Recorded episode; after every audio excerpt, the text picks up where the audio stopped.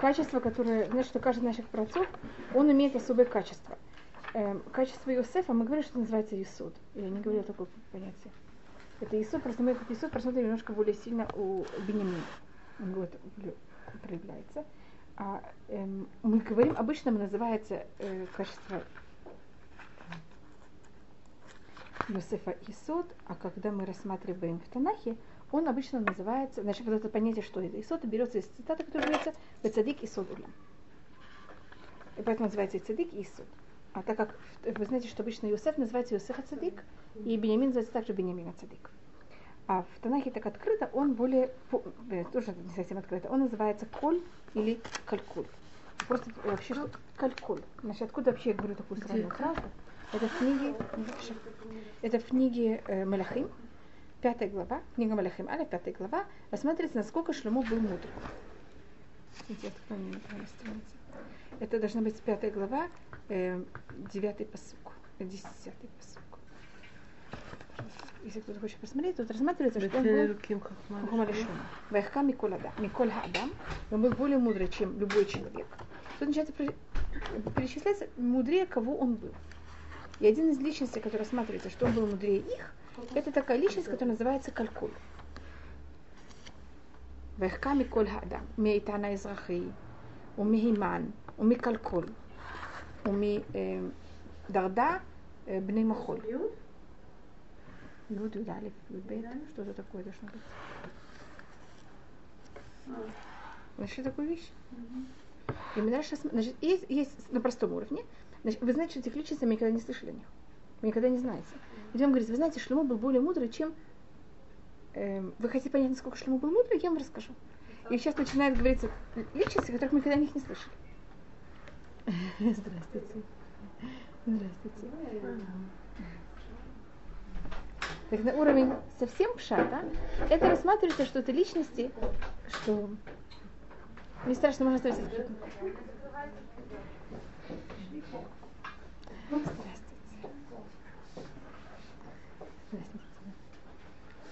Значит, на уровне э, рассматривается, что когда говорится, что Иосиф был более мудрый, чем Итана из Рахи или чем Калькон, это личности, которые были в поколении э, Шлюмо, которые были какие-то самые мудрые люди. Во поколении он был более мудрый, чем они. Но это все написано в Танахе. Если написано в Танахе, должно нам что-то говорить. А мы этих личностей больше никогда не встречаем. И за счет этого дальше рассматривает каждой из этих личностей, что это кто-то один из тех, кто, кого мы знаем. Сейчас я не всех перечисляю, я только перечисляю Кальколя. По Мидрашу Кальколь это Юсеф. И вы знаете, чем занимался Юсеф?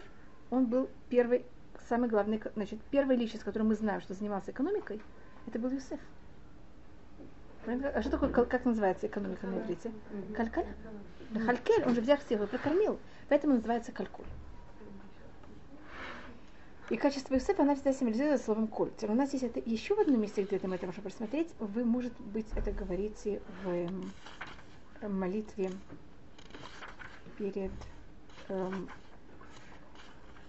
тем, как эм,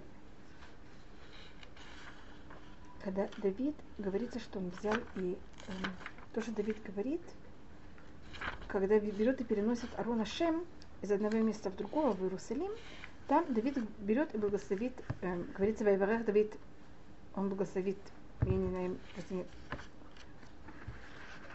и он тогда говорит такую фразу, которую мы говорим в молитве перед эм, перед эм, Ширатаям. Помните такую вещь? Ты помнишь? Варах Давид это Шем? Помните такую?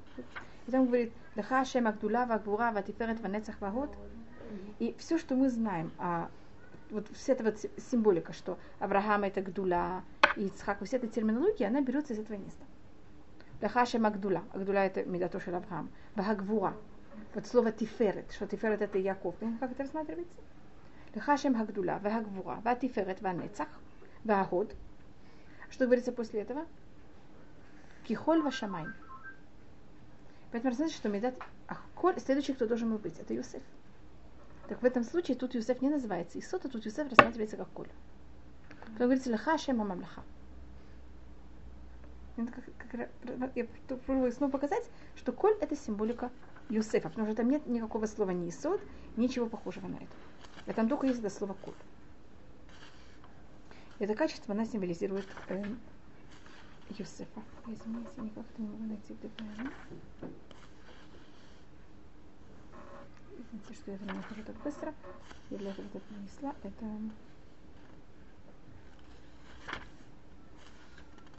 я не хочу. Я не нахожу, я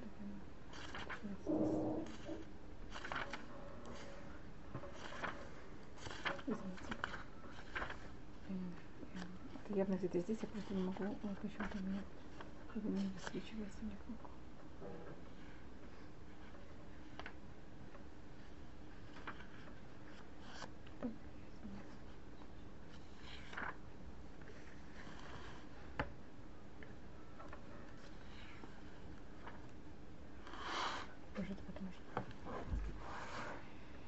Извините, так это то, что просто мы говорим, откуда мы взяли, я, почему я, когда я говорю про Иосифа, как мы, я вышла на то, что он коль. А коль это понятие, что он, как будто, э, за счет него, он взял и прокормил весь мир. Если бы не Иосиф, что бы было со всем миром? Вот весь мир бы не выдержал. И поэтому это его качество.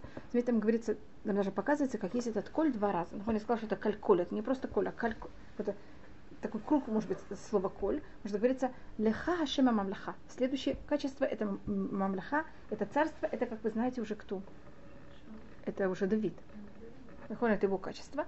Если возьмете слово леха, переставьте букву, у вас будет какое слово? Коль. Ну, как Там какое два раза вот этот коль. Один раз как коль, а другой раз как леха. А коль кав, каль коль гам, кав? Шнеем кав? Это не калькаля, это не что-то испорченное, а это наоборот понятие вот этого всего. Если вы рассматриваете, что такое исод, исод это основа, это тоже будет основа всего.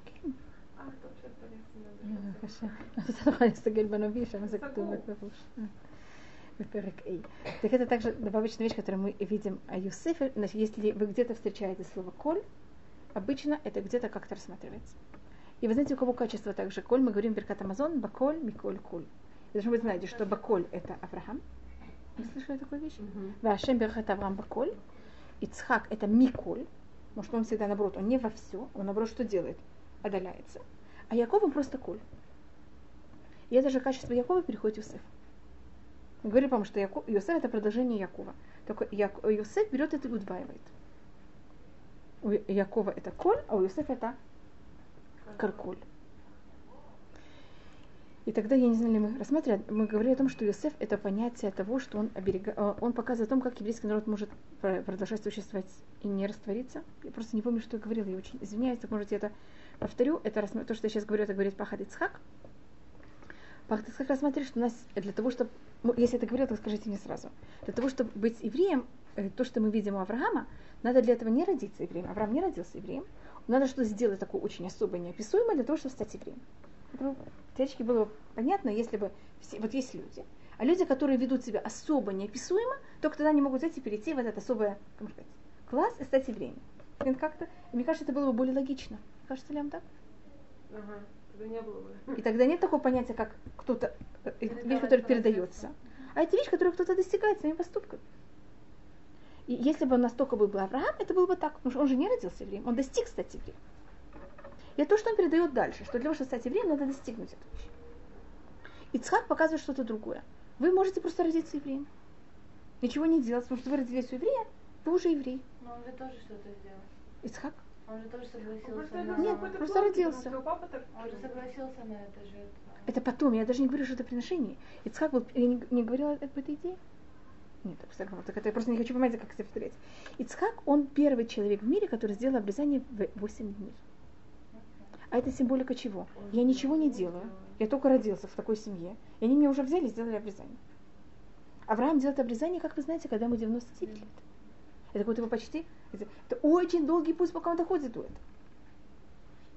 А, я, а Ицхак это получает само по да, себе. он же согласился на киду.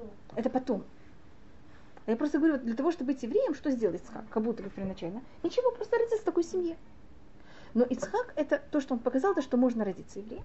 Но остаться время это не обязательно. Значит, кто-то, есть как будто особый какой-то, как вы это назовете? Особый э, племя, или особо, я не знаю, как, не знаю, что это называется племя, понимаете, особо какая-то группа людей, которая, она несет в себе эту возможность быть евреем, и достаточно только в этой семье такой родиться. Но если кто-то себя ведет плохо, он из этой семьи, как можно сказать, изгоня, выгоняется. Это то, что показывает Ицхак. Потому что он, у него рождается двое детей, Яков и Иса. Если кто-то себя плохо ведет, он не явный еврей. Он теряет эту возможность. Вы согласны? Понятно, как это? Теперь Яков показывает что-то совершенно другое. Яков, это за счет его потомков, он показывает, что если кто-то родился евреем, он все. Он оттуда не может выйти никогда.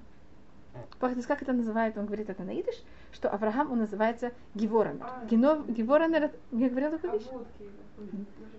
Э, в связи с чем? На этом уроке это говорила? Нет, в том году. В том году? Или, ну это просто связано с этим или нет? С Юсефом связано? Нет, поэтому я спрашиваю, что это. А Юсеф показывает, что, ну тогда, если это Яков, он показывает, что э, если мы родились евреями, все, что бы мы ни делали, мы останемся евреями.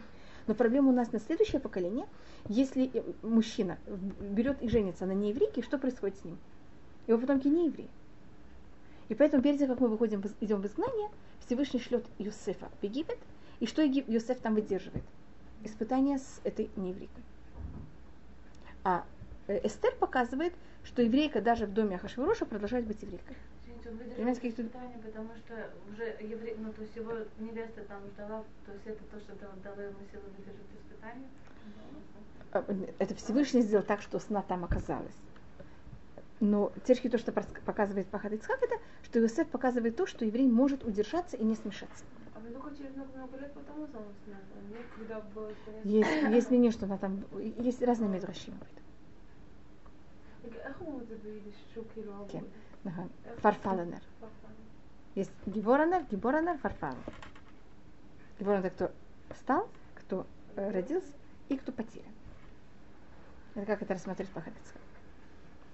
Это вот понятие Юсеф. Поэтому я только показываю это вот то, что мы говорили про понятие Вава, что Якова есть уже это О, а у Юсефа оно уже написано. И поэтому Юсеф все время рассматривается как предложение. Теперь мы будем говорить о том, что Иосиф он одновременно и отец, и сын. Мы говорили о такой вещи. Потому что от него есть 12 э, колен. И мы говорим о том, что только Иосиф может взять и уничтожить Амалек. Так мы тогда заканчиваем с э, Эфраимом и Менаше. Плюс-минус мы перейдем. Может быть, только мы говорим о том, что Иосиф это символика, особенно колено Менаше, это символика э, сионистов. Я, я, я это называю сионистов. Извините, что я говорю. Что да? Не, не Равакука. Я когда говорю сионистов, я имею в виду, что вы знаете, что для, любить Израиль любят всегда, когда находится не на нем, а издалека. Я говорила такую вещь? Так, так мы тогда закончим. Тогда мы перейдем к Бениамину. К Бениамину. Теперь Бениамин, он рассматривается как основа. Основа. Он 12 колено еврейского народа. Это как 12 колено, значит, он рождается последним. И он рождается в Израиле.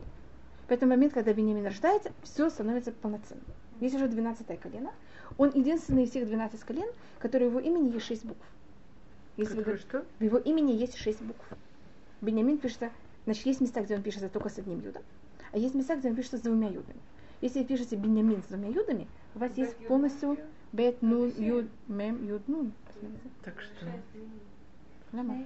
Не, не, нет два юда, нет, после бета нет, после бета нету. Нет. А, после бета ни в коем, не, не, тогда вы, если вы поставите там юд, вы как будто говорите между, а не бен, как-то пишется, сын же пишется без юда. Если пишется два юда Бенямин, тогда это э, у него есть шесть букв. Так есть случаи, когда он э, пишется с пятью буквами, есть, э, есть случаи, когда он пишется шестью, но обычно он пишется шестью, и это единственное колено, которое имеет шесть букв. А шесть, как вы видите, это вот это же понятие буквы Вава, вот это такая полноценность. И, э, и этим он рассматривается как, как основа также. Когда был построен храм, вы должны быть знаете, что вся святость храма находилась на территории Бениамина. Место храма было вот поделена на территории между Иуда и Бениамин. Когда храм и жертвенник стояли на территории э, Бениамина, а на территории Иуда был только, если я возьму вот это как, э, я так могу это сделать, потому что это менее святая книга, чем это. Так видите, как есть жертвенник, и у жертвенника была такая вещь, которая называется Исуд.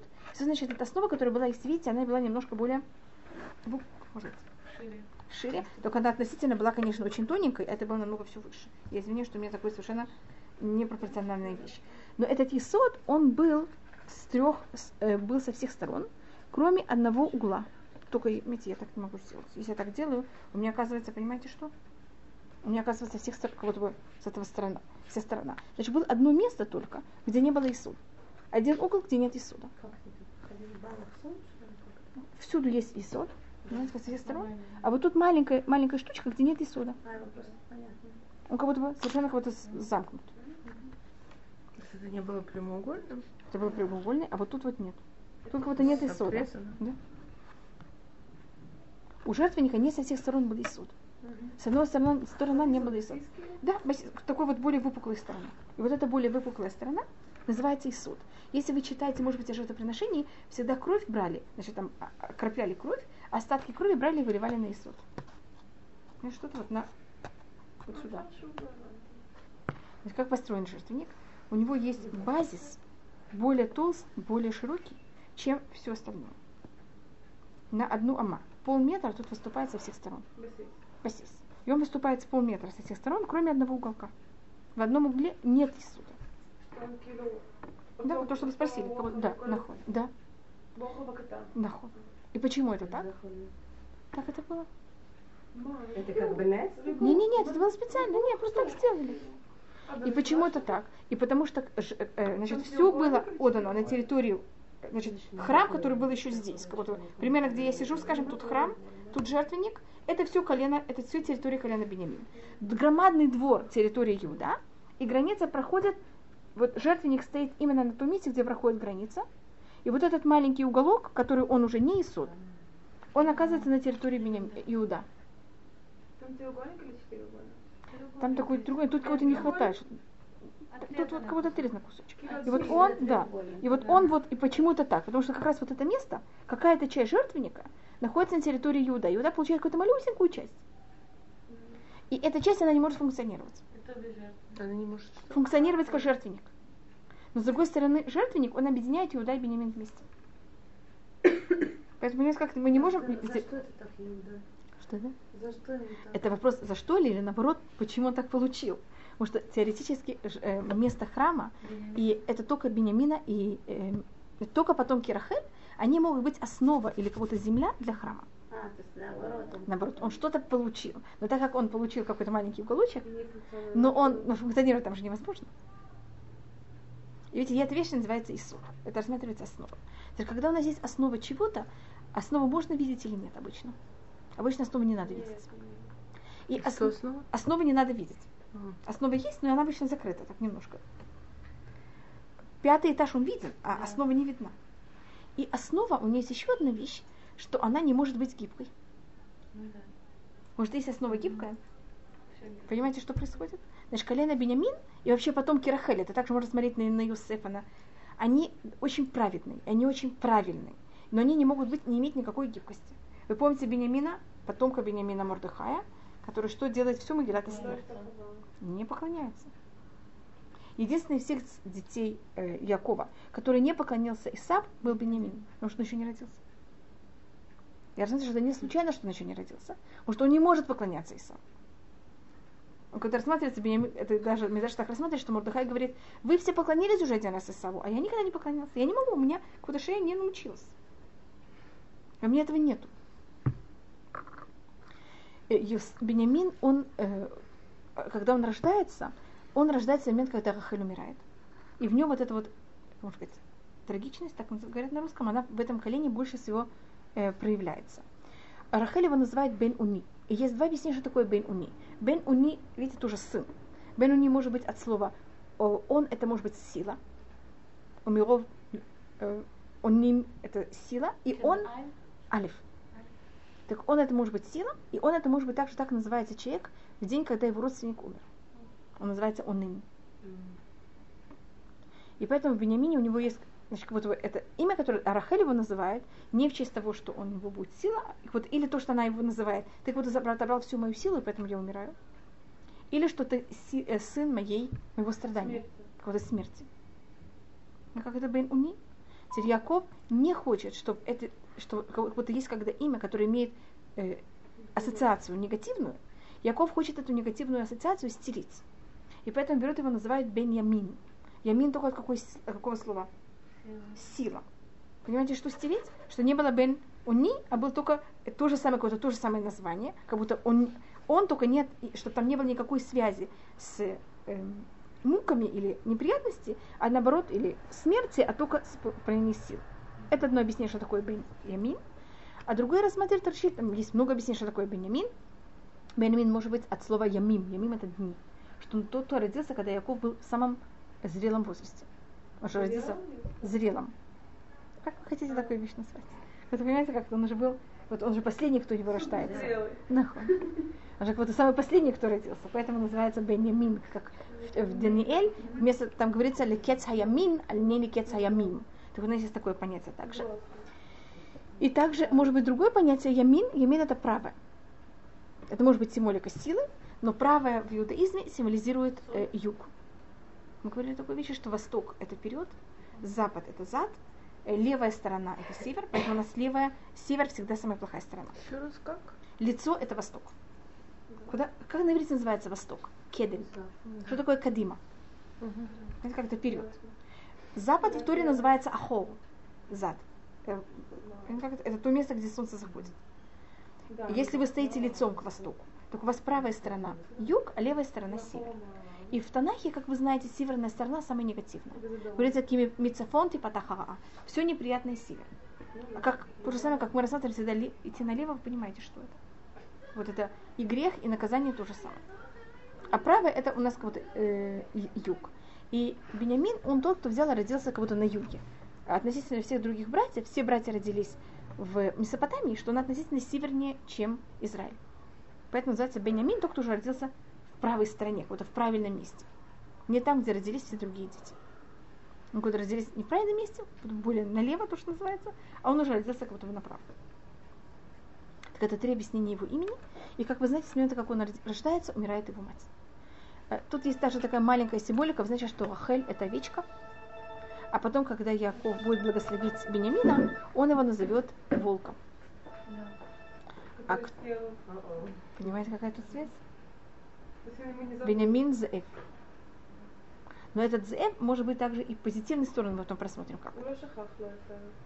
Мы не, э, то, что мы видим Бениамина в течение всей, всей книги Барашит, он никогда ничего не говорит. И к нему все относятся как кому? Как вещи. Понимаете, как это? Бенемин пойдет с нами, Бенемин не пойдет с нами. Теперь этот Бенемин, у него уже 10 детей. Ему уже 30 плюс. И он никогда ничего не говорит. И считается, что Леа, это говорит Мидраш, может, я не помню, говорили, когда мы говорили про Хели Леа, Леа считается, что она взяла пелах тфила. Леа, она всегда молится и говорит, и просит. А Рахель взяла пелах штика. Рахель занимается тем, что она все время молчит.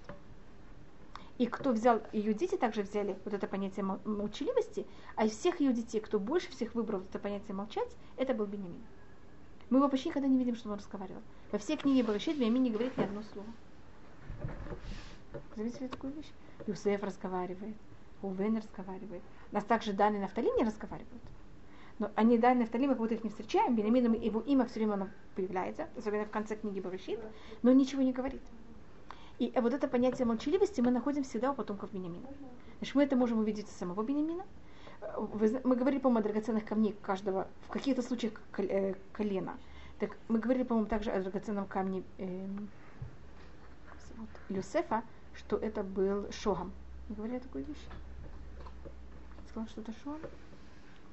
И, так, может быть, я потом, э, я сейчас вспомнила, драгоценный камень Юсефа считается Шогам. Это буквы Муши, если вы. Потому что Йосеф ввел евреев в Египет. Мы говорили такую вещь, по-моему. А Муше их вывел из Египта. И Шом, кроме этого, также они были у него два...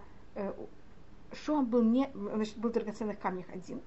И кроме этого было еще два на двух плечей э, Аарона. Помните, там и на них было написано. И это вот это понятие раздвоения также колена Юсефа. Какое понятие? Раздвоение колена Юсефа. И видите, как, как будто на Юсефе написано все 12 колен. Шесть на одной стороне, шесть на другой стороне. Поэтому как будто имеет, он даже как будто основа для всех. Каждый камень же имеет только, каждый колено имеет по одному, а и на его кам- камне, кроме того, что он находится в Хошине, он еще находится на, эм, на, как называется, на плечах эм, Ааруна, где взяты и написаны все 12 колен по обоим сторонам. Вот это понятие двух плеч, это понятие также мы на шее Ефраме. Это то, что Яков говорит Юсефу, «Вани натателеха шхем и хада лахеха». А я даю тебе добавочную долю. Но он не говорит просто долю, он говорит шхем. А видите, это, это плечи называется нас шехем. И это в этом также символика города Шхем, который получает Юсеф, где он похоронен. Я так говорю, только я сжато, между прочим, потому что, если не помню, тогда это об этом говорил или нет. А камень Бениамина, он последний камень из 12 колен, он называется Ешфей. А ешфе, если поделить это слово на два слова, у вас будет ешпе. Значит, обычно, когда ребенок молчит, его спрашивают, у тебя есть язычок? Когда я была маленькая, мне очень нервировало, когда меня так спрашивают. Пожалуйста, никого так не спрашивайте. Да, а, не знаю, почему так люди говорят, но мне это было очень неприятно, я не знаю, как вам. Так есть люди, которые молчат, потому что у них нечего сказать, они стесняются, они не могут. У них это что-то их сдерживает. Люди, у которых у них, у них есть рот, они могут сказать, они, они знают, что сказать, они могут сказать, и они сдерживаются. Что-то? Зачем? Зачем это? У них есть каждый раз какое-то объяснение, почему они себя не сдержали. Да. сдерживать. Это значит, это не человек, что не говорит, потому что не может. Если бы он не может, у него какого-то нет рта, так он не должен получить награды, что он не говорит. Просто это его, его качество. Он, он не может по-другому. Именно поэтому его камень называется еш, ешфы. Есть рот. Это его выбор не говорить, а не его просто невозможность не говорить. Теперь Он знает... Да. Бенемин, он один из э, тех людей, которых умирают только за счет змей. Змеи. Это называется Шемету Бетюша Нахаш. Что они погибли только за счет змеи. Значит, у нас из-за чего люди умирают? За счет того, что был грех змеи. Змея нас смогла взять и раз- развратить, совратить, или как это называется. А если бы не змея, не было бы в мире понятия смерти. Но обычно все люди умирают не из-за счет греха змеи, а мы еще добавили, постарались с своей стороны, чтобы было Всевышний за счет чего нас наказывать. А есть у нас несколько людей, которые кого-то ничего неправильно не делали в своей жизни, и они только умерли за счет змей. Если бы не было этого первоначального греха Адама, они бы не умирали. И один из этих особых людей, э, это Бенямин. Что мы не находим в Танахе вообще никогда ничего неправильно, что он делал. И это вот это понятие цадык. Понимаете, как он очень осторожный. Но обычно те люди, которые очень осторожны и ничего плохого не делают, у них есть другая проблема, что, что они, они не так много делают. Потому что когда человек делает очень много, он явно автоматически делает также много неправильно. Или хотя бы чего-то неправильно. Значит, если я хочу взять и очень быстро принести много стаканов воды людям, я обычно пролью на пол что-то. Если я буду очень осторожно ничего не проливать, я это буду делать медленнее. И Я дам меньше количество людям стаканов воды. Понимаете, что я пробую рассмотреть, это вот это понятие делать много добра. И сдерживаться, они как-то немножко имеют какое-то соотношение одно с, друг- с другим. Так вот, если мы говорим о колене Иуда, они более стараются, конечно, тоже правильно, но более у них ак- акцент на делать. А у Бениамина это, если я уже что-то делаю, что это было абсолютно только правильно. И то, что мы называем цадик. И Бениамин, он считается из 12 колен, он единственный, который, то, называется, мед бет Йошанахаш. Умер только за счет змей. А если бы нет, то бы никогда, у, у него, у него бы не было лично, у него не было никакого неправильного поступка, за счет чего ему было положена смертная казнь. И Мидраш много говорит об этом, что вот это, вот это ешпы. Вы знаете, что от родителей можно скрывать все, что вы хотите. От брата и сестры ничего невозможно скрыть. Заметили такую вещь? Особенно, когда маленькие. Брат и сестра все знают. И Бениамин считается, что он знает, что братья продали Иосиф. Хотя вот это даже там не было. Отец не знает. Теперь Бениамин, он единственный, кто может выиграть, если он рассказывает, что Иосиф продан. Понимаете, Почему он знает как? Так говорит Мидраш. Что от братьев кого-то или они не скрывали, или невозможно скрыть. Я, это, я не вхожу, как это. Но Бениамин, вот, Мидраш смотрит, Бениамин знает. Бениамин знает и не рассказывает. Это тоже вот это, то, что он молчит. Да, это считается хорошо. А то бы, если бы он рассказал то, что рассматривается, значит, постфактум, Юсеф ну, Если сейчас он- Это ужасно лишен ума. Помочь он ничем не может. Сейчас приходит найти Юсефа неизвестно как. Значит, если это в Египте, это как найти Махат Бар и Машель Шахат. Вы знаете, что такое? иголку Понимаете, иголку в... Невозможно его никак найти. Во всем Египте, не знаю как, что ему поменяли имя, где, где он, как это. Братья же, когда сходят в Египет, пробуют найти Юсефа. Можно попытаться. Можно попытаться. Но Бенямин считает, что если он возьмет и расскажет отцу, что Юсеф продан, или что он в Египте как-то, первым делом, что Яков начнет узнавать, как, что, кто, как он оказался в Египте. Они, они же также не знают, что он в Египте, они только знают, что это караван шел шел в Египет. Кто? Как он оказался у этого каравана? Первым делом, что Яков делает со всеми его детьми? Вы понимаете, что будет первым делом? Вот и все остальные. Он же как-то дойдет до того, что братья его продали. И какая будет, должна быть реакция Якова на такую вещь? Он просто, это будет разрушение всего еврейского народа. Вот так он тоже страдает. Что-то. Так он страдает. Но так он страдает, но, конечно, еврейский народ будет построен. А так он будет страдать, и все, что он построил, будет разрушено. Это же много ужаснее. Это также рассматривает Рамбан, когда он спрашивает вещь, которую мы не говорили, может быть, о Юсефе. Юсеф, когда он становится уже второй после фараона. Значит, когда он находится в доме Патифара, нет вопроса. Когда он находится уже в тюрьме, также невозможно спросить. Но в течение 9 лет, понятно, почему я говорю 9 лет, ну хотя бы 7 лет явно. 7 лет, когда эм, плодород, плодородие или как это называется, uh-huh. изобилие. Юсеф, он царь, э, второй после царя в Египте. Он может послать Якову письмо или нет, как вы считаете? Второй после царя может послать письмо э, своему отцу из Египта в Израиль? Что бы вы ждали? Гонца. Что это? Гонца послать. Да, послать Гонцов. гонца. Я думаю, что Юсеф мог бы личного гонца послать. Он знает, где живет Яков. Ну, сам что да. э, Вы не задали такой вопрос? Почему Я- Яко- Йосеф не пишет письма? Так он мог как-то это, понимаете, как? Но он понимает, что первый раз, когда письмо дойдет, когда братья только это услышат, увидят, что они сделают сразу? Или упадут в обморок, или разбегутся.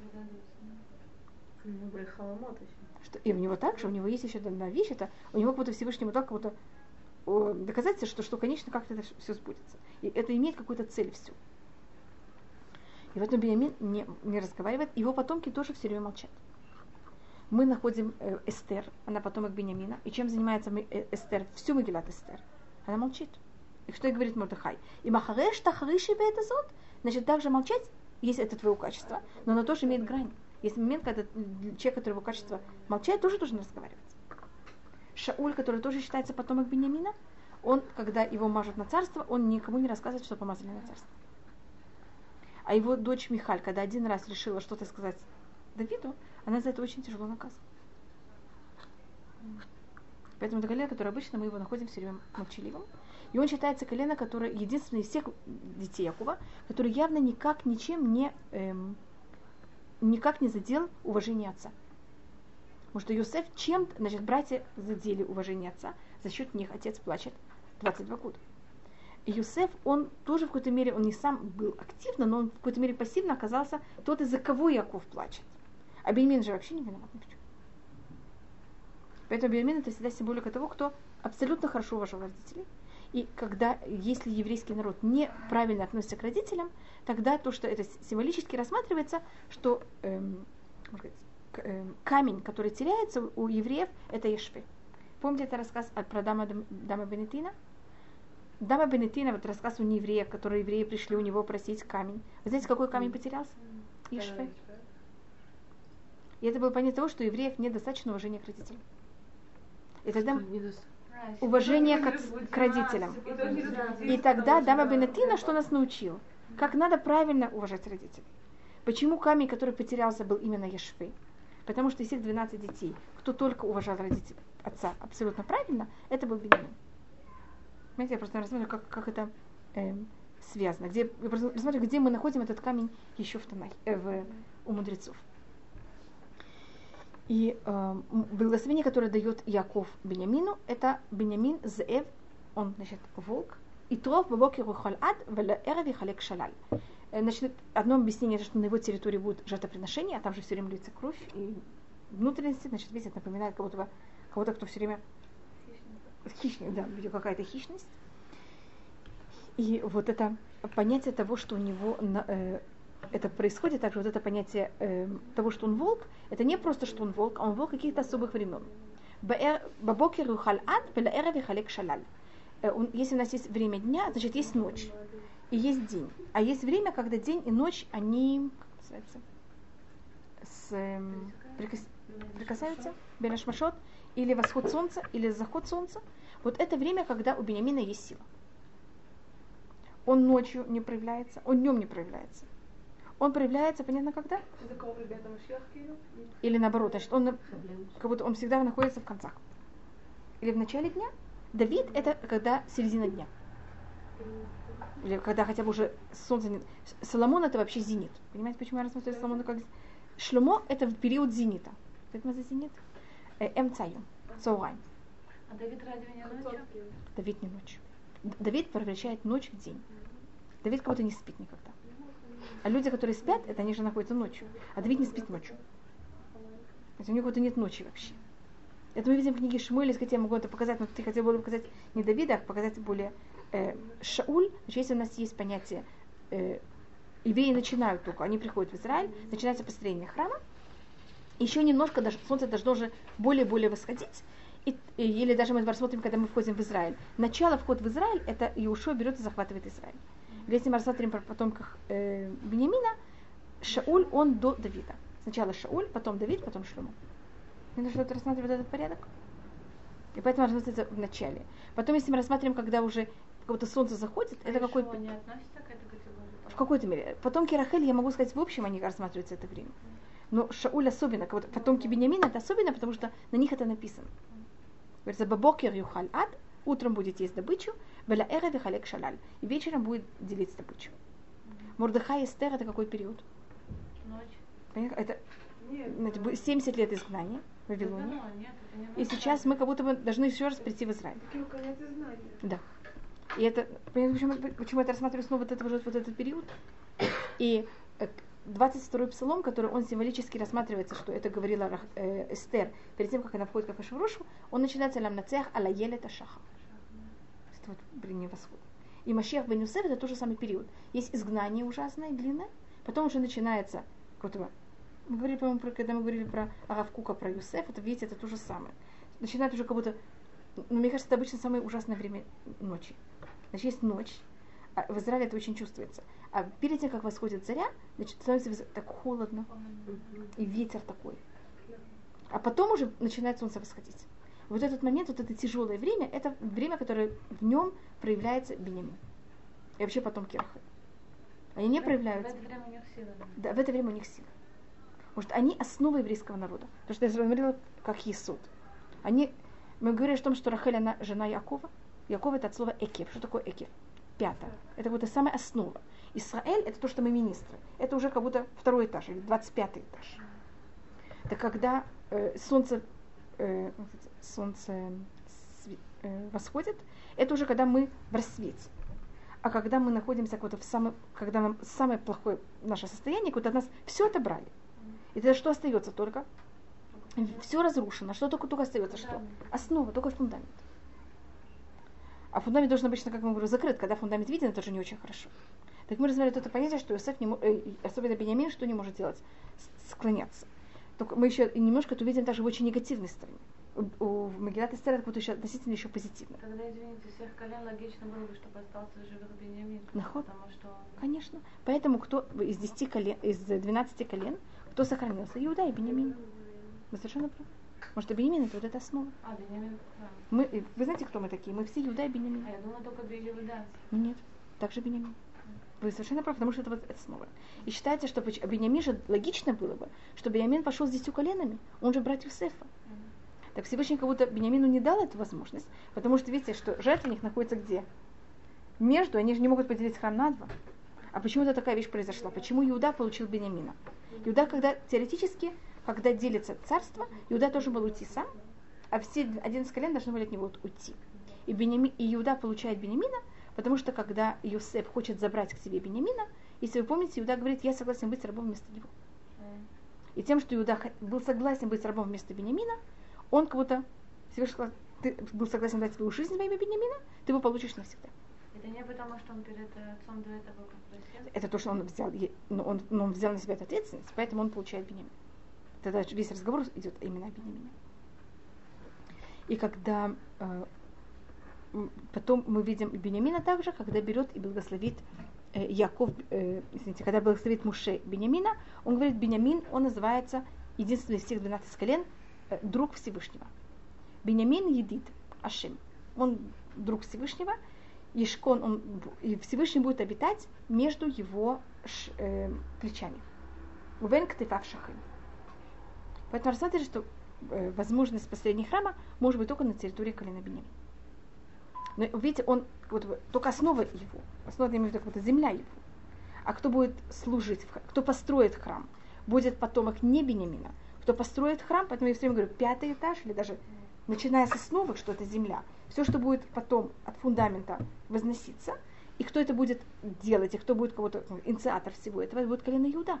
Это только потомки Лея. Кто будет служить в этом храме, это будет потомки Леа, это будет Леви. А земля, по которой они будут ходить, понимаете, что называется основа, это будет Бениамина.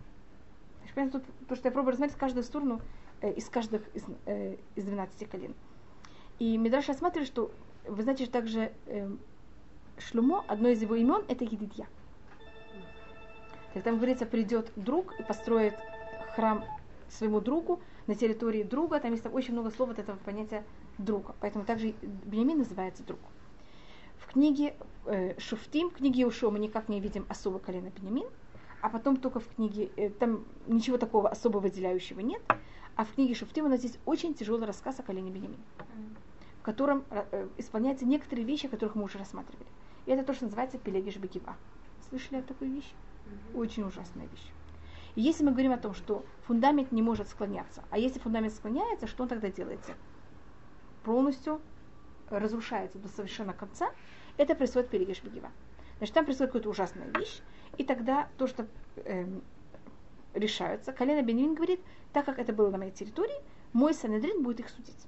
Евреи говорят, извините, но в этом были замешаны не только вы, колена Бенемин, в этом был замешан человек из колена Леви, женщина из колена Бенем... Иуда, а как там, э, это было в доме у человека, который был из колена Ефраим, видите, каждый из них он из другого колена. Поэтому если такая вещь происходила, и э, страдавшие стороны были не из колена Бенемин, значит, кто сделали это, и территория была колена Бенемина. Но кто пострадали, были не колено Бенямин, мы тоже должны это сделать и обсуждать эти дела в Санедрине всего еврейского народа. Он говорит, нет, извините, был на моей территории. Я не согласен, что делать. Склоняться ни в коем случае. Тогда начинается война, и они побеждают. И они побеждают, побеждают все время. Пока в конце евреи молятся, и, конечно, евреи побеждают, уничтожают все колено Бениамин. Женщин, детей, всех. Кроме 600 парней.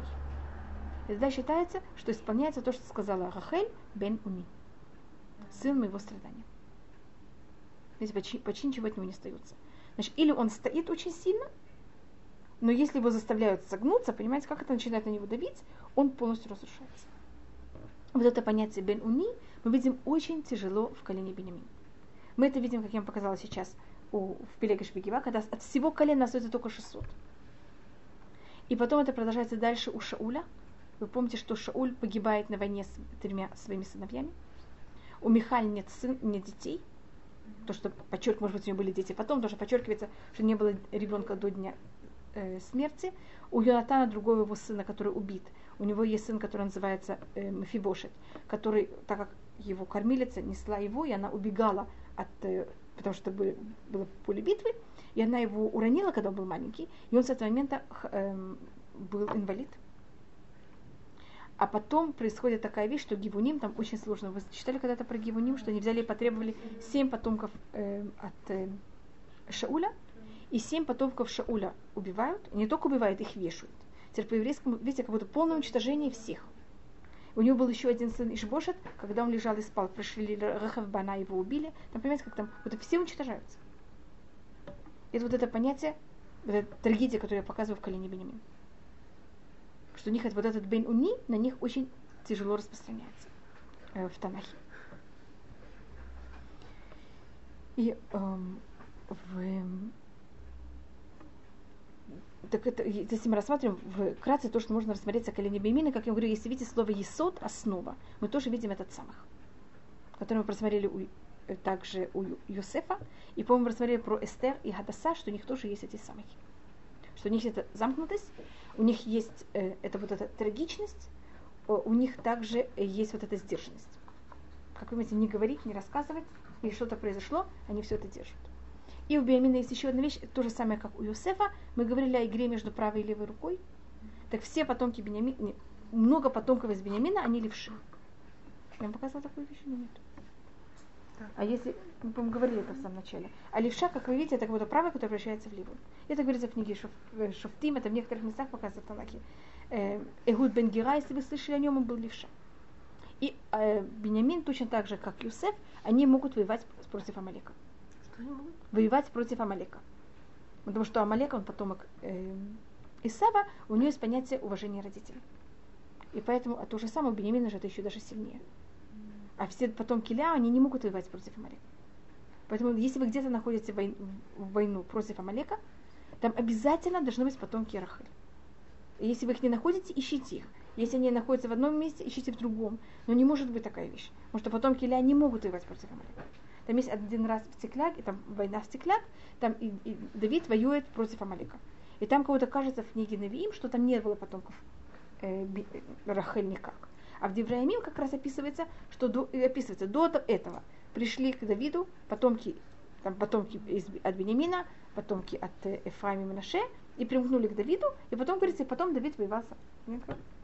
Потому что без этого Давид, у него нет сил, он не может воевать против. Может, Давид, он от Иуда, а Иуда не может воевать против Амалека. Снова я не знаю, ли вы, эм, может быть, я только это скажу, эм, только для того, чтобы закончить, я не знаю, ли это, потом вы решите это стереть или нет. А Вы знаете, что рассматривается, когда это говорится в книге, э, также об этом комментирует, что это значит. Когда Амалек взял и пришел воевать против нас, говорится, «Ваизанев быха коля нахшали махарыха». И он взял и эм, брал и как будто занимался с, нашими хвостами.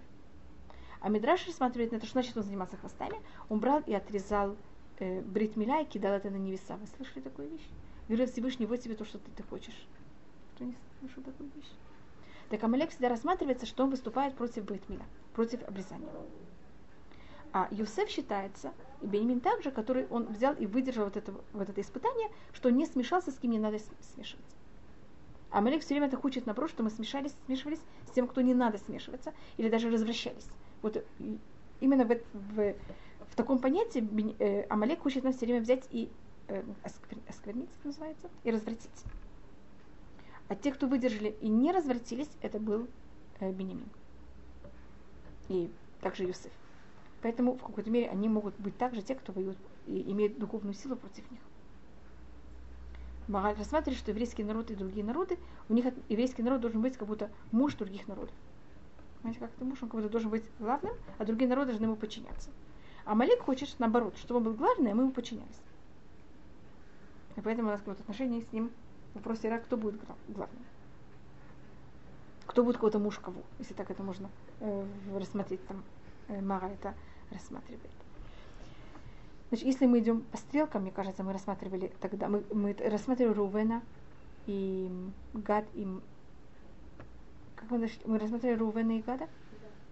Гад мы тоже рассматривали, что это, э, тогда мы должны, уже, тогда мы уже почти заканчиваем, мы должны дойти тогда до Дан. Тогда сейчас мы сегодня доходим уже до Сигара. Значит, мы рассмотрели Запад, сейчас мы доходим до Сигара. И мы говорили, по-моему, что Запад это место, когда я смотрю на Запад, у меня такое плохое настроение. День закончился.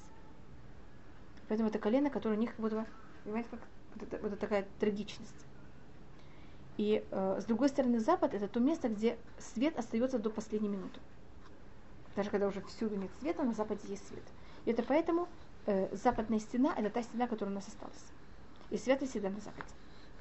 Как на территории Бениамина и на территории Юсефа может находиться, э, может быть построен храм. Когда мы переходим к Дан, э, третье колено, которые у нас остались, Дан, Нафтали и Ашер. Север, его символика это тьма. Вы знаете почему? Потому что на севере нет света. Единственное место, где нет света, это север. Солнце туда никогда не доходит. Цифон. Цифон от слова ляцпин это спрятаться. И говорит Мидраш, что когда Всевышний сотворил мир, он сотворил мир так, как будто с трех сторон он сотворил мир правильно и закончил все. А северную сторону он не закончил. И он сказал, себе, как будто сейчас вы, дорогие люди, пожалуйста, за- заберите заканчивайте северную, северную сторону. И символика этой вещи это, что каждый из нас сотворен так, что у нас есть три стороны, правильные, законченные, в которых у нас нет никаких испытаний, мы в них очень хорошие. Одна сторона в нашем характере не закончена. И только ее мы должны исправлять. Но у каждого из нас другая, понимаете, как другая сторона незаконченная. И когда мы встречаемся с кем-то, или более точно, когда кто-то с нами встречается, он не понимает, почему нам это так тяжело. Потому что у него же эта сторона правильная. И поэтому север это вот то, что кого-то не закончено. И это, как мы сказали, тьма. Это- У нас есть два понятия, как люди берут и не хасвахалиля, эм, вот, не исполняют желания Всевышнего. У нас есть понятие людей, которых они это не делают, потому что у них вдруг забурлила кровь, это называется, за счет страстей. Вот человек, он хочет исполня- исполнять то, что Всевышний сказал, но лень, или вдруг наоборот, что-то ужасно захотелось. Я знаю, что это нельзя, но это ужасно хочется. Это одна сторона. И это тоже символизирует юг, страсти. Нахон? Юг, южная страна, кровь, э, тип- жа- темперамент. А у нас есть другое понятие, это что человек берет и делает всякие теории и объясняет, почему это неправильно. Это то, что рассматривается как идолопоклонство. У нас говорится, лота туа хайля вавхэм, а хайнэхэм». Это север. Нет, это наоборот, это север. Север такое хладнокровие. У меня нет никакой, у меня никакой страсти. Я просто холодно понимаю, почему так надо себя вести. И доказываю, почему это именно так, а не по-другому. И вы, можете знаете, что в Калине Дан всегда там находилось это поклонство. И это нах- идол, идол стоял на территории колена Дан, стоял все время идол. Что-то? Нахон. Он, в него также приходили всякие другие народы Нахон Массер.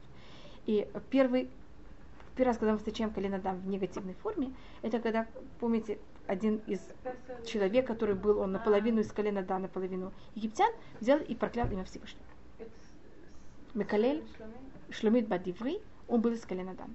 Вы не Это не помните его? тот, который сделал идола и в огонь Это потом. Нет, это был Миха. А, Миха.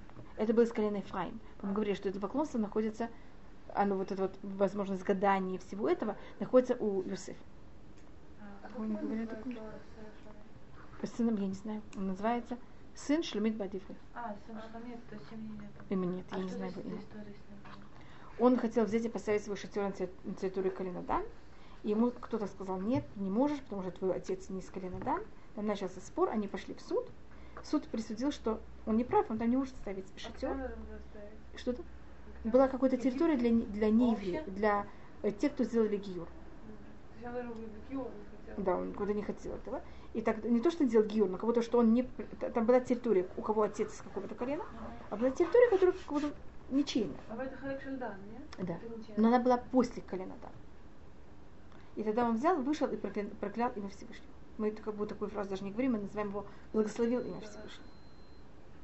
А потом, то, что мы рассмотрели, мы знаем о колене Дан, что Дан был тот, кто взял, и э, от него был Песаль Миха, э, Песаль Миха, это был кто-то взял и сделал этот идол, а потом пять людей из колена Дан, потом пришли еще с другими людьми, и когда они пошли на север, забрали, своровали у него этот идол и пошли с ним на север. И тогда вот этот Песаль Миха, он находится на территории Дан очень долгое время, у него своровали. Кстати, можно все открыто написано в книге Шуфтим. А потом, когда царство делится на два, царь Иеровам, который берет и ставит снова два золотых тельца, один ставит в Дане, а другой в Бетеле.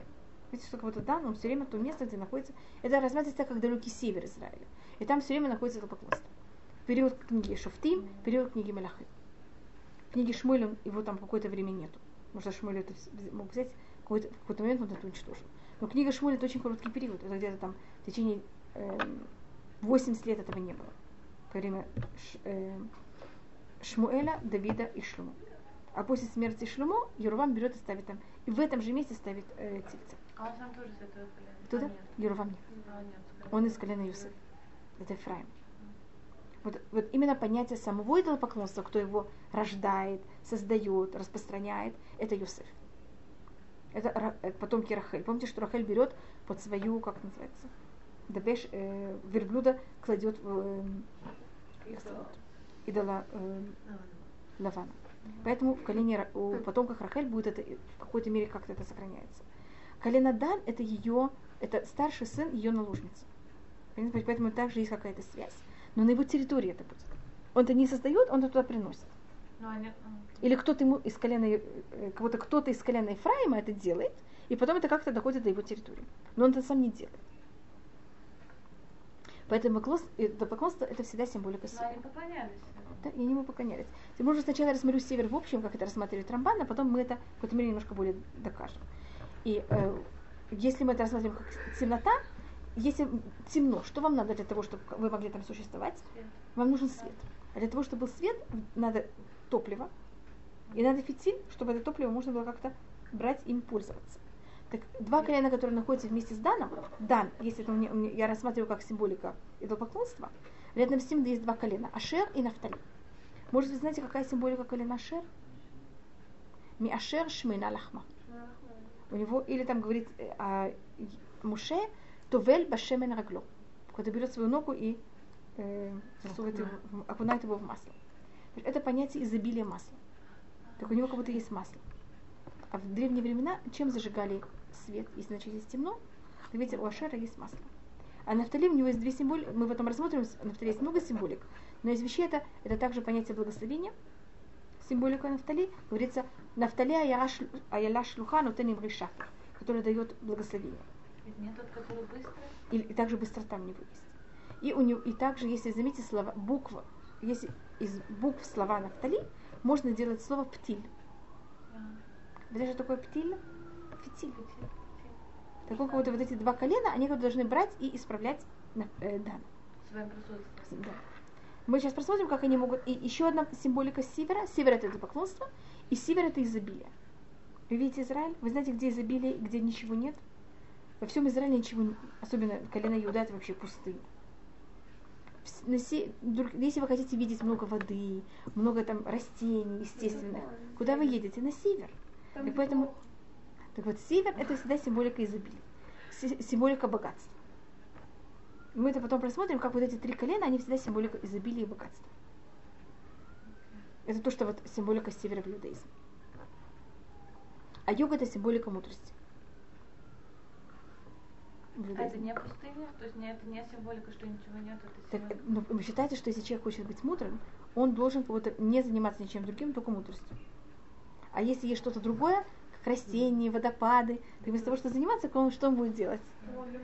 Все будет заниматься, и тогда он не будет заниматься мудростью. Говорится, аруце ляхким ядрим, аруце ляшир яцпин. Кто хочет быть мудрым, должен идти на юг, кто хочет быть... Ведь поэтому, когда в Фа- в Факиме Тифах они это построили, они в какой-то мере на это базировались. Кто хочет быть мудрым, должен пойти на юг. И вот когда сделали Ищева в Тифрахе, понимаете, как они сказали, кто хочет быть мудрым, должен идти на юг. Так вот ничего нет. А кто хочет быть богатым, должен идти на север. Видите, там вот это все, естественно, в Израиле это все есть. Сейчас мы рассмотрим колено Дан, по, по, где мы его видим. Вначале мы колено Дан вообще никак не видим. Он как- ни- никак не проявляется. Мы только знаем, как он рождается. И мы потом его встречаем только в благословении Якова. И Яков, когда благословит Дан, он говорит, Дан ядин амо кахачит Исраиль. Дан будет судить еврейский народ как один из судей еврейского народа. Значит, как один из судей, имеется в виду как самый особый из судей еврейского народа, что он будет почти как Давид. А. Это имеется в виду о Шимшоне. Но Шимшон чем-то сравнивается с Давидом. И у нас, э, и у Шимшона, и у, у- потом у Машеха, у них есть похожее родословие по преданию. Значит, видите, мы все знаем про Машеха. Мы только не знаем точно, кто он, но кто бы будет родословие, это все известно. Отец Машеха должен быть из колена Иуда, а его мать должна быть из колена Дам. Да, кто-то, кто-то не. И, и также, а у э, Шимшона мать у него была из Иуда, отец был из Дана. Понимаете, как это? Вот это те же самые силы, только наоборот. И, эм, и как он рассматривается, Анушех и Квейсус, он рассматривается как змея, которая находится на дороге, которая берет и кусает лош- э, ног- ногу лошади, и тогда, когда лошадь падает, она берет и всадник падает также, она падает на, вса- на всадника, и он погибает. Значит, Шимшон, как, как вы говорите, это символика больше всего Шимшона, который символизирует колено Дан, и он, Дан рассматривается как змея. И флаг, на, на его флаге была змея. Мы говорили, по-моему, какие у нас были уже сказать, эм, символики. Каждое три колена имело свою символику. Символика Юсефа была, был бык, символика Рувена был человек или дудаим, символика а, эм, Иуда был лев, а символика Дана это или змея, или Нешер это орел. Орел это царь э, птиц, видите, каждый из них он царь чего-то. Человек царь вселенной, царь диких животных, царь эм, домашнего скота это бык, и царь эм, присмыкающих или птиц, так это будет или орел, или змея. У меня, по-моему, показывало, что если мы говорим о змее, я говорила, что э, в колене Иуда есть очень много змей. Мы, по-моему, говорили об этом или нет. Мы говорили, что вождь... От... Я показываю просто связь между Иуда и Даном. Понимаете, как это, что... Мы сейчас замыкаем. Мы, мы прошли всех. А когда мы замыкаем, кто самый последний? Это Дан. Кто самый первый? Это Иуда. Значит, когда мы замыкаем круг, мы обычно должны взять и встретить то же самое, только совершенно с другой стороны. Так я это показала, как Машех, у него мать от Дана, отец от Иуда. В общем, что так я показала это наоборот. И э, вождь колена Иуда, во время, когда мы выходим из Египта, как его зовут? Который прыгает первый в море. А что такое Нахшон? Маль... Змееныш. Ведь это Шимшон, Нахшон. Это слово Нахаш. Это маленькая змея.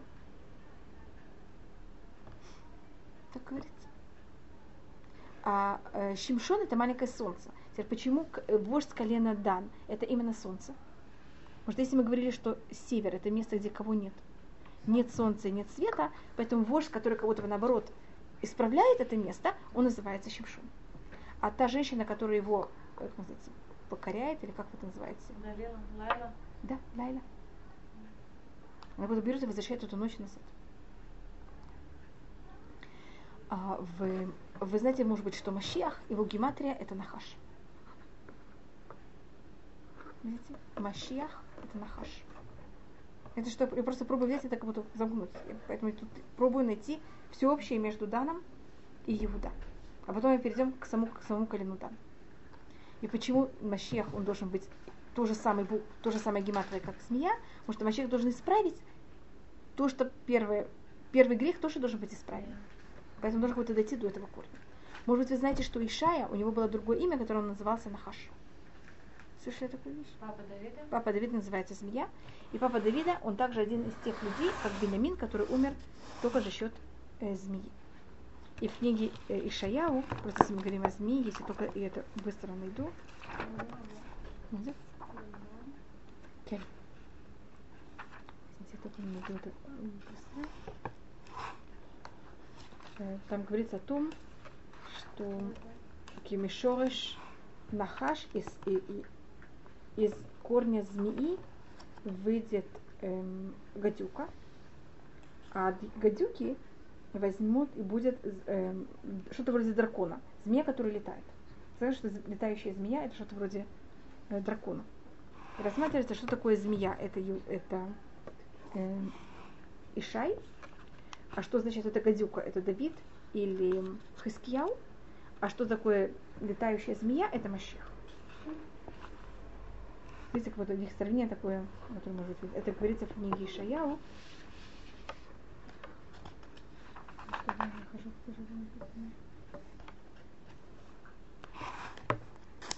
Я совершенно не привыкла к этому Кимишорыш, можете потом найти, это где-то должно быть в, Ишаяу. Кимишорыш нахаш и, и, и, и будет цефа. Пирьё на нахаш меофев.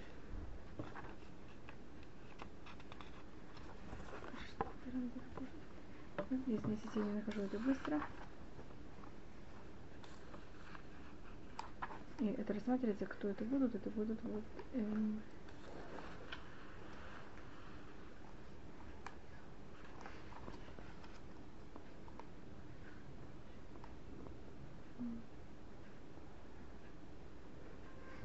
если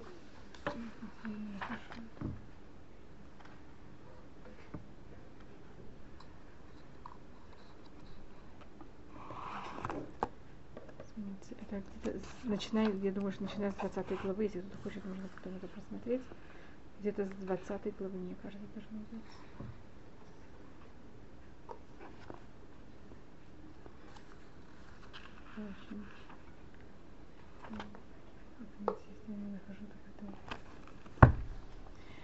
В, э, если мы рассматриваем змея, она присмыкающая.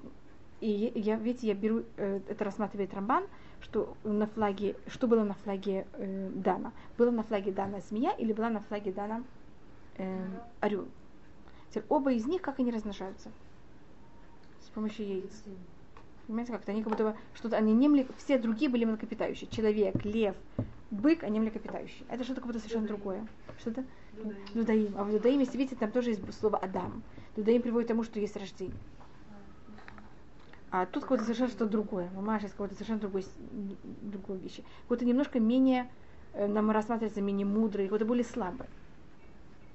Даже змея, она очень опасна. Змея, она точно так же, как опасна, как лев или как бык. Но на это все делает как будто бы нечестно, некрасиво. Значит, если а, а, пришел лев и кого-то разорвал, так извините, что я так говорю, но будто того, кого разорвали, он ощущает, ну хотя бы это честно, что меня разорвал. Если пришла змея и ужалила, кажется нечестно. Я просто ну, как будто, это как будто ощущается но состязаться с такой, с таким как будто маленьким животным, и он смог как будто кого-то такого, кого-то такого большого взять и как будто по, победить, нам кажется это нечестно. И это вот то, что берет в еврейском народе. זה לא לצורך אכילה. כן, לפעמים, нет. Но он проглатывает. И поэтому знаете, что какая-то змея, она кажется нам какая-то унизительная более вещь. Это то, что это, эти колены, они потомки Бне Швахот, как Дан, Нафтали и Ашер. И поэтому Дан, он тоже первенец, он тоже имеет какую-то великую силу, но какая-то эта сила, она какая-то менее уважительная. Когда лев приходит что-то делать, вот это уважительно. Когда змея делает то же самое, как это рассматривается, менее как будто бы уважительно. И э, я беру рассматриваю сейчас э, змею и орла как что-то похожее. Только и ведь видите, на иврите нешер и нахаш, у них две те же, те же самые буквы.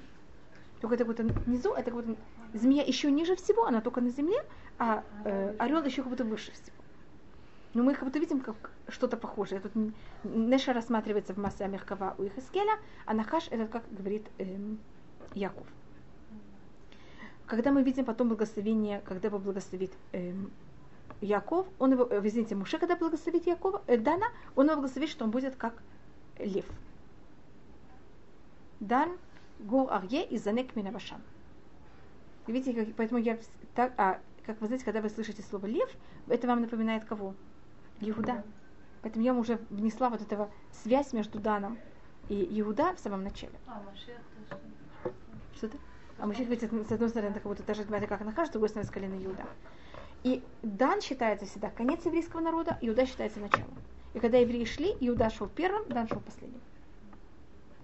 И для того, чтобы все время подчеркнуть, что еврейский вот Иуда он сын Леа, вот один из самых главных жены, а Дан он сын Бельга, чтобы понятно, как это рассматривается, вот и менее. Для того, чтобы подчеркнуть, что в еврейском народе этого нету, а мы кого-то не как первый и последний, а мы круг, и все плюс-минус равны, но евреи не могут такого выдержать, что мы все равны. Евреи все время пробуют, наоборот, делиться, что и как это. Э, когда строился мешкан, и всегда, когда будет что-то строиться, что-то важное, всегда будет место колену Иуда, и рядом с ним будет кто-то из колена Дан. Подчеркнуть, что мы вместе. А нет вот это понятие, извините, он как будто никто, мы его не принимаем в нашу школу, или вместе с нами он не работает. Так вы знаете, кто строил мешкан в пустыне? Строил Бецалель, сын Бецалель бен Ури бен Хур из колена Иуда. А кто был его помощник? Огалиав бен Ахисамах из колена Дан. Понятно, как это? Когда потом Шлюмо берет и строит храм, кто инициатор построения, кто кого-то, тот, кто дает всеми приказы и говорит, как и что это Шлюмо, из колена Юда, а кто это берет и по-настоящему делает, это будет Хирам из города Цор, который он из колена Нафтали имеет какую связь также с Даном. Если и Нафтали не братья. Мне нужно показать, что всегда они вместе. Когда мы входим в Израиль, колено Дан получает территорию, значит, нам казалось, что Дан должен получить территорию в каком месте? В Израиле. Ю- юг, север, э, запад или, или восток. Может, называется из-за чего-то другого. А вот здесь теоретически, из того, что я рассказывала, где вы поселили колено Дан? Вы поселили его на север. Но Дан получил территорию на юге он получил территорию рядом с Юда. Видите, что он должен быть все время рядом с Юда. А Юда, как вы знаете, это самый юг Израиля. Он там поселился. Ему там не понравилось. Что? Да? Нет ничего южнее Юда. Посмотрите Израиль. Если вы рассмотрите э, карту, где находится Юда, южнее Юда ничего нету. Все, мы конец. Какое колено южнее Юда? אני לא יודעת, אבל אין. באר שבע. Бершева это Иуда. это Иуда. אילת. это Элят Израиль. это, да, это, это вопрос. Но, но у нас нет, Иуда это самое южное колено. מדבר יהודה זה כאילו די מרכזי בארץ, ירושלים. לא? זה Это, לא יהודה? Иерусалим это юг. Это все на юг. זה חיוב? Да. Иуда это, Иерушалим это גם אזור הדרום כבר, כמעט. ותראו, посмотрите, что во время... את לא, את, את לא מוכנה להיות ביחד עם באר שבע, אני מבינה. דימונה. כן. Ну, вы не знаете, что такое Димон. Это, ну, это, что, что, есть, это, что есть в России такое, как Димона? Я не могу такое слово сказать. Понимаете, что это? Это какое-то самое такое место, которое Хабаровск. Можно такое рассмотреть? Я не знаю, что в России такое. На Значит, если мы рассматриваем э, территорию Израиля, в наше время на- от нас отрезали весь север. Израиль когда-то доходил, доходил до реки Ефрат. Вы знаете, что север был очень большой, и поэтому Иуда рассматривал самый край вообще Израиля. Сейчас мы немножко это менее видим, потому что у нас нет востока, так, ну, ну, у нас нет другой стороны Иордана. Нам- нас- на восток нам отрезали, и нам отрезали север. А когда у нас север был больше и восток был больше, понимаете, что Иуда еще более рассматривается как юг. Поэтому, когда я говорю про Иуда, я все время говорю о ком? О юге. А так как Иуда и Дан, они должны быть вместе, поэтому Дан получил рядом с Иуда. И он должен был воевать с палестинянами. А ему не захотелось воевать с палестинянами. Очень тяжело. А они размножаются, территории нету. Э, Дан был один из очень многочисленных. Иуда самое многочис- многочисленное, многочисленное колено, а Дан второй. Тогда то, что Дан делает, шлет вот этих людей, которые проходят через меха, потом приходят, находят, идут на север, находят там какую-то территорию. Там живут совершенно спокойные люди. Это логически такая вещь запрещена. Им эта территория очень нравится. По еврейскому закону, если я хочу с кем-то воевать, я должна к нему прийти и дать ему три возможности. Сказать, или убирайтесь, или мы будем, или хотите делать, э, соблюдать семь законов Ноаха. Они берут, они же нехорошие. Вместо того, чтобы воевать с палестинянами, которым тяжело, идут на север, находят там какую-то территорию, которая называется Лаиш или Лешем. Это меня Израиль. Да, считается, что мне Израиль где-то на севере. Ее захватывают и уничтожают всех людей и туда переезжают. Вместе с Песамиха. Без предупреждения. Без предупреждения. Значит, они идут с юга, проходят Песа территорию Миха, забирают у него, воруют у него Песель и тащат и идут туда на север. И почему эта территория называется Лешем, по одному мнению, потому что они там нашли в ископаемых в земле драгоценный камень, который называется Лешем. А камень э, также Дана назывался Лешем в Уриметуме. И поэтому они решили, что если там находится этот камень Лешем, значит это их территория. И поэтому они туда берут и переходят. Вот это им дает какую-то такую духовную возможность, вот более ощущение, что они имеют право эту территорию взять и захватить. И колено Дан, если видите, оно берет и делится на, на что? На две части. Теперь все первенцы Рахель имеют два удела. Э, Первенец Рахель Юсеф имеет сколько уделов? Два. Нахон Менаше и Ефраим. Менаше имеет тоже два удела, потому что он первенец Юсефа. Он имеет один удел с одной стороны Иордана, другой удел с другой стороны Иордана. А Дан, который он первенец э, служанки Рахель, тоже имеет два удела, только он их получает незаконно. Потому что, понимаете, так как он сын не Рахель, а он сын служанки, он тоже был, так как он первенец, тоже получает два удела, но как будто втор- не совсем правильно. Вот как зм- змееныш. А если бы он не завоевал, дали? Может быть, ему что-то другое бы дали или как-то. И есть мнение, что Ярден, Ярдан называется Ярдан, потому что он Юред Мидан. Вы знаете, что Микорот Ярдан это основы, э, Микорот, источники э, Ярдана находятся вот на территории Калинадан. А? Ярден. Ну, ну, Ярден. Я просто сказала, как на русском это говорится. Поэтому говорится Дан Гурарье и Занек Башан. Понимаете, как? Из Башан с севера. И уже я- Муше видит о том, что он уже будет с севера. И говорит, что как он берет ее, как вода, которая берет его, вот, э, она как, как лев или как э, такая вещь. Так это то, что мы можем э, видеть в колене Дан. Теперь, когда у колена Дан по преданию был только один сын, который звали его Хушим. Он каждый раз называется немножко по-другому. И у нас есть предание, что Хушим был глухой. Вы слышали, может быть, об этом? Хушим был глухой. И он по преданию убивает Исава. Значит, если видите, кто может убить Исава, кто может с ним состязаться, это потом Кирахель. А Дан, он кто такой? Он сын э, служанки Рахель. Поэтому он тоже это может сделать. А кто-то других вот это не могут сделать, поэтому он берет это и так же делает. И если то, что он глухой, считается, что змея, она глухая. Это правда? Змея не может слушать лахаш. Есть, есть кто считает, что наоборот можно ей кого-то с ней играть, но считает, что это помогает, не помогает. Есть какое-то понятие в иудаизме змея, которая слышит, э, и змея, которая не слышит. Я вам это покажу. В Тейлим, если какой-то найду быстро. Там есть такая вещь, как петен хереш. Помните такую вещь, может быть? Это змея, которая не слышит. Вот змея, которая не слышит, это символика сына Дана. Понимаете, как это вот хущи? Что это? Что помогает? Это змея, которая не слышит? А почему? Что нам помогает, когда мы не слышим? Это что мы можем так же, как Юсеф, и так же, как Бенямин, это понять, как Эстер, это значит, когда я слышу, я сразу, у меня наружная культура во мне проникает. А когда человек, он глухой, что у него не, происходит? У него наружная культура не проникает. Вы говорите, что Иосиф его символика, что наружная культура в него не проникает? И у Дана это то же самое. Что да? Проникает или через глаза, или через уши. Есть два, две формы, как в нас проникает что-то. А вот то, что происходит у Дана, понимаете, как это он глухой. Поэтому вот все дебаты, которые происходят между коленами, с Исавом он не слышит. Поэтому он сможет так реагировать. Это немножко другая форма.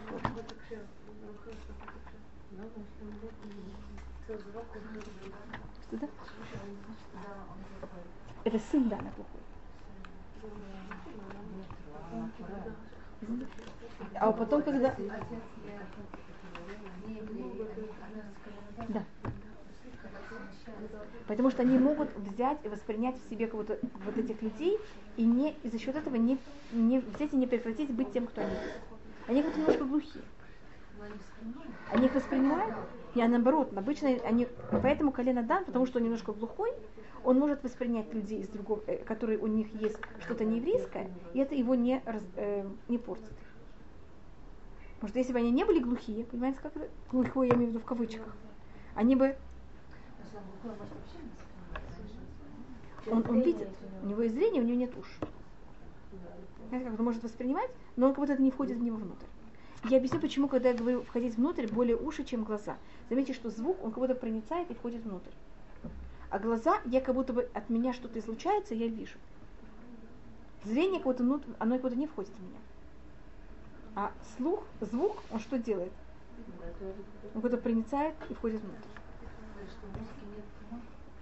Есть, это этот спор. Есть, есть, есть кто говорит, что есть. Но ну, даже если это музыка, но есть другие вещи, которые когда мы слышим, они как будто нам входят и нам э, мешают.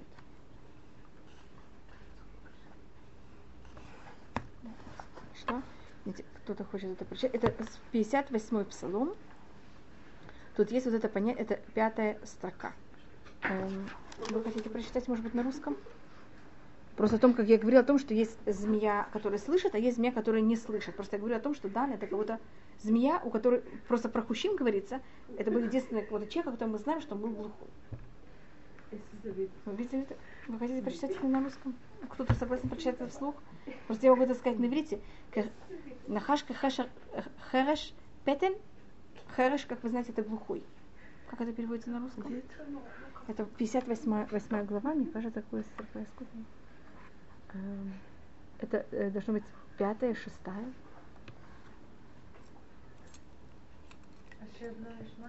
К- Да. Это не говорится просто что-то, кто не слышит, а говорится именно змея, которая не слышит. Если вы согласны, пожалуйста, прочитайте этим. Видите, кто-то хочет прочитать? А вы согласны? Просто я не...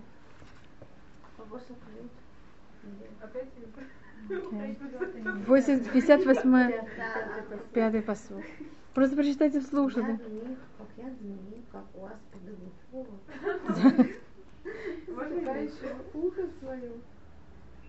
Всё. Так видите, что, что я хотела только сказать? Что в Танахе, я просто говорю, что Давид, когда он говорит о змее, он говорит о том, что есть змея, которая, не которая глуха. А Понятно, почему это мне надо было, вот эту цитату в Танахе? Что есть змея, мы, колено Дан, его символика это змея. Тут есть змея, которая глухая. А, так как мы говорили, что от, от Дана у него был старший его, э, его единственный сын Хушим, мы знаем, что он был глухой. Да, а есть змея, которая слышит. Змея, которая слышит, рассматривается, это щемшон. Значит, змея должна не слышать, не слушать. Тогда все у нее нормально. А проблема щемшона, что он слушает. Значит, змея, если бы он был змеей, когда он относится к палестинянам, и он бы не слышал, тогда бы у него не были связи с Лиля. Он бы мог ей пользоваться, но она не могла бы проникнуть к нему. А Шимшон, он змея, который слышит. И это приводит к его уничтожению. Понятно, что я хотела показать? Значит, Хущим это змея, которая не слышит. Он глухой. И поэтому он берет убивает Исава, и вот он, он, он все, что происходит Значит, змея, она всегда находится в каких-то очень опасных местах. Она все время находится среди, не, не в правильном месте. И она должна жалиться. И поэтому у нее опасность, что если она слушает, так она тогда вместо того, чтобы жалить, она как будто и жалит этих врагов, но она также немножко, понимаете, как можно сказать, портится или воспринимает эту культуру, среди которой она все время э, находится. И это падение Шимшона. Понятно, почему мне так было важно, поэтому я говорю, что есть змея, которая слышит, змея, которая не слышит. Непонятно, зачем Всевышний сделал змею, которая слышит, которая не слышит? Сделал, которая не слышит. Это было бы ясно. Так вот, Шимшон, так Шимшон, он кого-то слышал, он должен был превратить себя в глухого. Всевышний дал ему уши, и он должен был кого-то затыкать.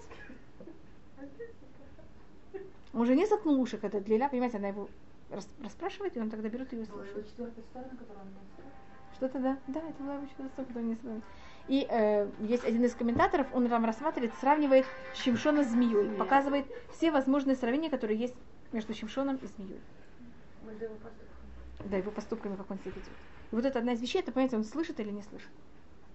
Может, есть, есть в Винте, по-моему, такая вещь, когда э, играют змеи, и она кого-то вот так вот делает. Этот, она вопрос, не она не слышит. Да. да, это просто вибрация такая. Что она всегда так, так делает? Вот это там целая вещь, понимаете, как это. Так этот вопрос Шимшон слышал, это был, но в любом случае Шимшон считается змеей, которая слышит. А Хушим, сын э, Дана, это змея, которая не слышит, которая глухая. Так мы это посмотрим. У нас остались только два колена. Нафтали ваши. Нет, пожалуйста. Хороший,